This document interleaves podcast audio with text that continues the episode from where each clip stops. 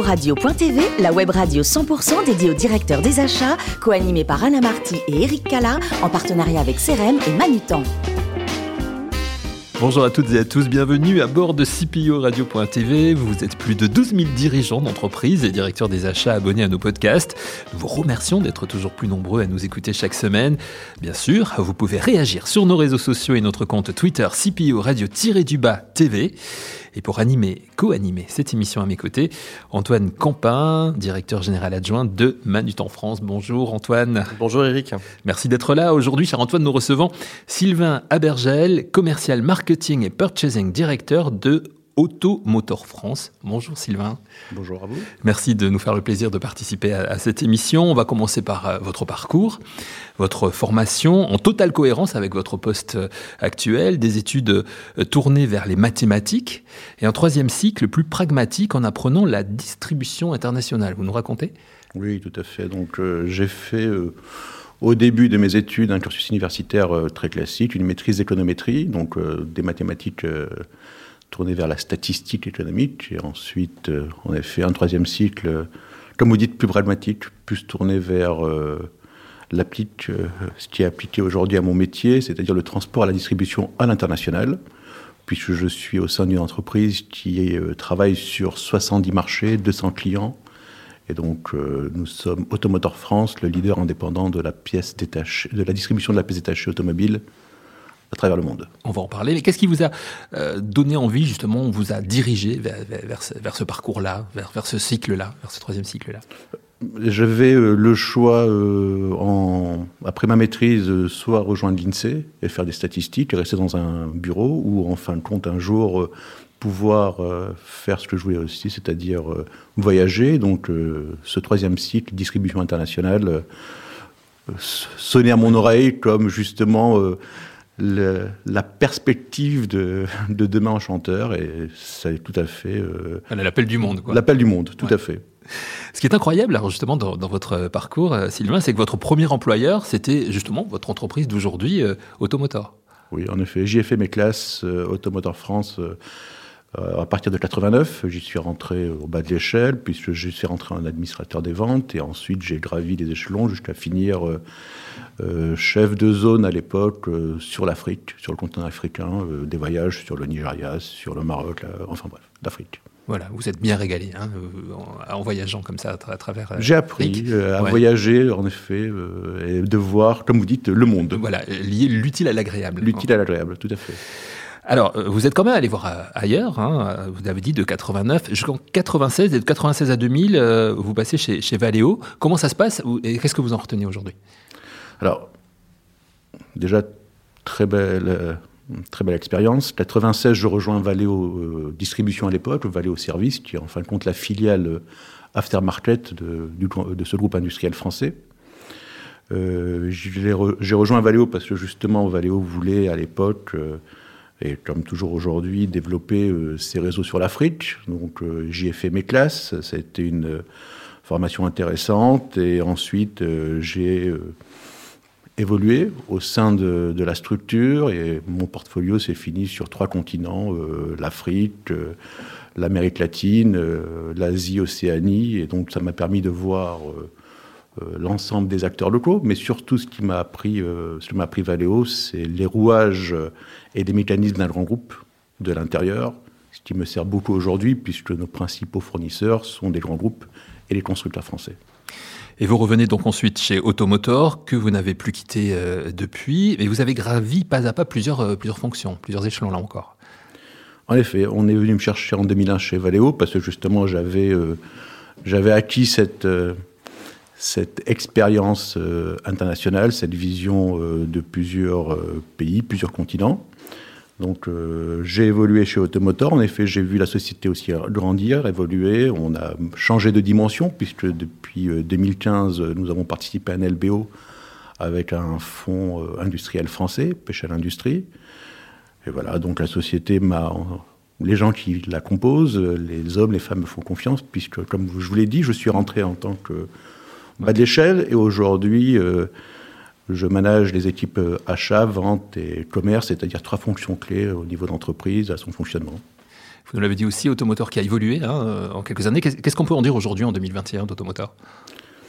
Beaucoup de choses. Automotor euh, était une société qui a été créée par euh, un monsieur en 72, qui était une petite entreprise, un petit négociant. Aujourd'hui, en 2021, nous adressons 70 euh, marchés, 70 pays, 200 clients, un chiffre d'affaires de 62 millions d'euros. Nous sommes, malgré la crise sanitaire, nous avons su nous adapter. On a mis en place une organisation au plus fort de la pandémie euh, l'année dernière, euh, basée sur le volontariat, c'est-à-dire que les gens qui sont venus travailler aussi bien en logistique qu'au niveau du commerce ou des achats euh, en présentiel en fonction de leur envie de venir justement pour l'entreprise, parce que chez nous l'humain est très important. On a une PME, hein, on est 60 personnes. Automotor a justement pu évoluer malgré la crise de la Covid. Mmh. On a fait une très belle année 2020, ça s'est ressenti dans nos résultats, et aujourd'hui, euh, on continue à progresser tous les jours. Il y a encore plein de marchés à prendre. Nous sommes, notre ADN, nous sommes des négociants. Mmh. Nous ne fabriquons rien, nous achetons ce que nous vendons. Donc, euh, nous faisons en sorte, euh, lorsqu'on achète le constructeur ou la pièce d'un équipementier de renom comme Manumel ou Kayaba, nous n'avons pas trop de problèmes, mais nous avons mis aussi en place une offre générique, notre propre marque. Et là, justement, euh, le leitmotiv que nous nous imposons, nous, euh, à la fois acheteurs et vendeurs, c'est de bien dormir le soir sur ses deux oreilles. Donc, on ne désigne pas sur la qualité, même si on fait en sorte que les prix soient compétitifs. Avant de céder la parole à Antoine, et vous l'avez dit, le chiffre d'affaires 62 millions. 62 millions. Et le nombre de collaborateurs, vous l'avez dit aussi Une petite soixantaine, tout compris. Voilà. Antoine? Oui, votre, votre parcours est coloré de vente et de marketing. Euh, j'ai envie de poser la question, faut-il être un, bon vendeur pour être un bon acheteur? Il faut savoir ce que l'on vend pour pouvoir l'acheter. Et en effet, euh, euh, on est plutôt dans une, dans une version pull plutôt que push. On va sur les marchés, on a plusieurs marchés, 70 marchés, donc une des offres très différentes en fonction des marchés, et on fait en sorte d'avoir une offre, donc des achats qui correspondent à ce, que, ce qui peut être le plus petit dominateur commun sur l'ensemble des marchés. Et en fin de compte, ça nous permet d'avoir euh, cette vision, d'avoir un produit pour un véhicule qui a plus de 15 ans, plus de 20 ans, mais qui va être euh, la même demande sur la Russie, la même demande sur l'Algérie, la même demande sur euh, la Chine. Et en effet, c'est en ça que les achats sont très spécifiques. Et si vous achetez bien, vous vendez bien. Euh, le marché de la pièce de rechange, ben, il est un peu comparable aux achats de classe C, euh, ne serait-ce que par l'étendue du nombre de références. Quels sont vos enjeux en termes d'optimisation? Vaste sujet. Aujourd'hui, euh, nous avons mis en place, après donc ce LBO, un catalogue adapté, digital, Automoteur France, qui a développé un catalogue qui aujourd'hui représente 2 millions de références. Ces 2 millions de références font une partie du catalogue des constructeurs, des équipementiers, mais aussi notre marque propre. Donc le but, c'est d'avoir ces références avec une disponibilité à 3 semaines. À l'international, 3 semaines, c'est énorme. Quand en France, on parle en J plus 1 ou en H plus 4. Et euh, le but demain, c'est d'avoir... Euh, 4 millions de références, puisqu'on va intégrer tous les véhicules à haute technologie du style Tesla euh, ou véhicules électriques. Et alors comment on fait pour avoir 4 millions de références? on, loue, on, crée des partenariats, on, on, noue des partenariats avec les constructeurs. Donc euh, déjà, on a aujourd'hui des partenariats historiques avec euh, les constructeurs français, Peugeot, Renault, demain avec leurs alliances, puisque c'est le cas avec Renault et avec PSA qui est devenu Stellantis. Donc Opel, Fiat, etc. Donc tout d'un coup, le catalogue s'étoffe. Vous avez les équipementiers de ces constructeurs qui font aussi appel à nous, puisqu'on adresse 70 marchés parfois un peu difficiles d'abord, et donc on est très, très euh, spécialisé sur ces marchés-là, et c'est pour ça qu'on fait appel à nous. Et après, sur notre marque générique, on fait en sorte d'avoir aussi euh, euh, des pièces communes pour l'ensemble de ces marchés. Donc, comme je vous dis, on est sur du euh, du pool. Et enfin, euh, un des moyens de s'étendre est de proposer une offre digitalisée. Euh, quels sont vos principaux challenges pour relever le défi de la digitalisation? Alors, j'ai déjà précisé, mais je, il, est bon de revenir dessus. Nous avons mis en place un catalogue euh, électronique mondial, c'est-à-dire qu'aujourd'hui, la, Renault qui est distribuée en Russie n'est pas la même que celle qui est en Algérie ou celle qui est en Chine, sauf que ce que nous avons mis en place, c'est l'accès à l'information pour l'ensemble de nos clients sur la base d'un catalogue qui va être commun. Ils vont participer, euh, à ce catalogue aussi par en donnant des, informations sur leurs attentes. Ce catalogue va justement donc remonter l'information sur l'ensemble des, clients, sur, les, sur, les sur les 70 marchés. Et le plus important, c'est qu'il est dans les langues euh, des pays. À ce catalogue, on a adossé une plateforme aussi digitale de passation de commandes. Donc vous voyez, on est en plein dans le, dans le cœur de cible de, de, de, de demain qui est déjà aujourd'hui en fin de compte, et tout ça dans les langues des pays, ce qui fait qu'un russe va se connecter, va avoir l'information en cyrillique, vous aurez euh, un Algérien qui va l'avoir en arabe, et vous aurez euh, aussi, même si on ne doit pas le mentionner, un Iranien qui va l'avoir en farsi. Merci. Merci Antoine. Sylvain euh, Abergel, l'automoteur est partenaire de grands constructeurs et équipementiers automobiles. Quelle plus-value vous apportez aux, fabricants? Quel intérêt pour, pour eux de passer par un distributeur plutôt que de vendre directement à des grossistes? Alors, euh, aujourd'hui, le constructeur automobile, sa spécialité, ou plutôt sa spécialité, sa force, c'est de construire le véhicule et de le distribuer. La pièce détachée automobile, c'est souvent le parent pauvre de beaucoup de constructeurs. Nous, automoteurs, nous intervenons lorsque le véhicule sort de la garantie constructeur. Hmm. Au bout de trois ans, euh, sur certains pays, au bout de dix ans sur d'autres, donc dès qu'elle sort de leurs ateliers.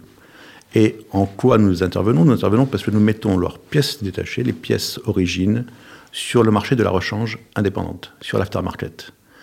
On est aujourd'hui sur des marchés comme l'Algérie, qui est un des marchés phares du groupe, où nous distribuons la pièce euh, pour Renault ou pour Peugeot sur la rechange indépendante, pour des véhicules récents, mais aussi pour des véhicules qui parfois ont plus de 40 ans. On vend des pièces pour 504 en origine encore Peugeot, qui, alors que ces véhicules sont sortis de chaîne. Euh, il y a longtemps. Il y a, il y a fort longtemps. Et c'est là où nous intervenons.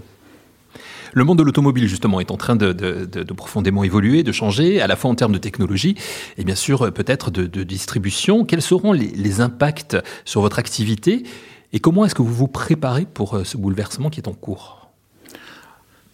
Vaste question. Bon, pas pour paraître nostalgique, mais c'est vrai qu'à l'époque, lorsque je partais sur l'Afrique, on était sur euh, un crayon, un papier, on faisait des telex, on avait des fax, euh, on était au cardex. Aujourd'hui, on a... de la préhistoire. voilà, tout à fait. Donc, mais vous savez, je suis né le siècle dernier, donc permettez-moi de parler comme ça. on est un peu nombreux hein, autour de, de cette table, je pense, à être né au siècle dernier. Euh, donc, pour revenir à, l'histoire euh, actuelle, nous sommes dans l'immédiateté aujourd'hui, comme tout le monde. On, on reçoit des commandes par WhatsApp, par WeChat, par Telegram mais nous sommes quand même à adresser des, clients euh, qui vendent pour des véhicules qui ont 10 ans et plus d'âge. Et donc euh, le but, c'est que on apporte euh, cette qu'on reste à la fois dans l'humain, dans le cette alchimie parce que business is people et qu'on reste sur cette partie très euh, très humaine, même si on est en train de, comme je vous l'ai dit, avec les catalogues, avec la digitalisation, de, faire correspondre l'actualité à notre métier, euh, qui est quand même sur des, véhicules un peu anciens. Quels sont vos projets de développement pour les prochaines années? Extension géographique, euh, extension de, votre gamme aussi peut-être?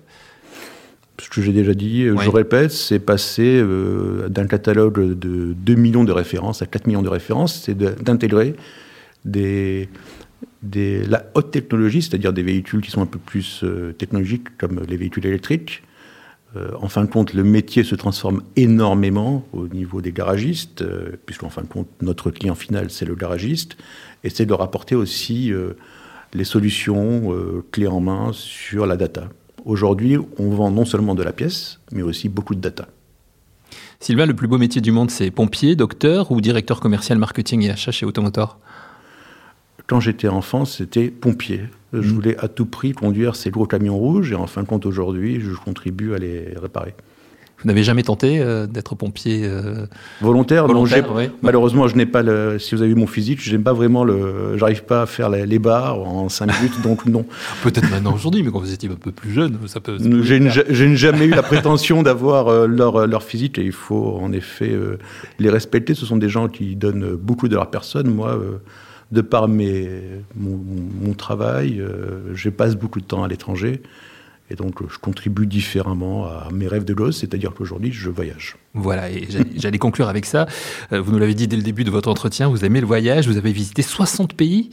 Euh, le voyage, vous l'abordez toujours avec la même fraîcheur d'esprit, même si en ce moment, on ne peut pas vraiment voyager? Euh, malheureusement, aujourd'hui, on ne peut plus beaucoup voyager, mais j'attends avec impatience de me faire vacciner pour pouvoir repartir sur les routes. Le voyage forme la jeunesse, ce qui explique pourquoi j'espère rester jeune et dans ce métier pendant encore très longtemps. Et oui, le voyage est très important. Pourquoi? Parce que ça me permet de voir différents univers, mais surtout de côtoyer des gens différents, des cultures différentes. Et en fin de compte, dans notre métier de tous les jours, le plus important, c'est de respecter l'autre et de comprendre ses différences, ses cultures, et de les intégrer dans notre euh, façon d'avancer. Voilà, et pour le vaccin, comme vous êtes euh, jeune et en pleine forme, c'est pas pour tout de suite, mais on vous le souhaite assez rapidement. Merci beaucoup, Sylvain, d'avoir participé à cette émission. Merci également à vous, Antoine. Fin de ce numéro de CPO Radio.tv. Retrouvez toute notre actualité sur nos comptes Twitter et LinkedIn. Et on se donne rendez-vous mercredi prochain à 14h précise pour accueillir un nouvel invité. De la semaine de CPO Radio.tv, une production B2B Radio.tv en partenariat avec CRM et Manutan.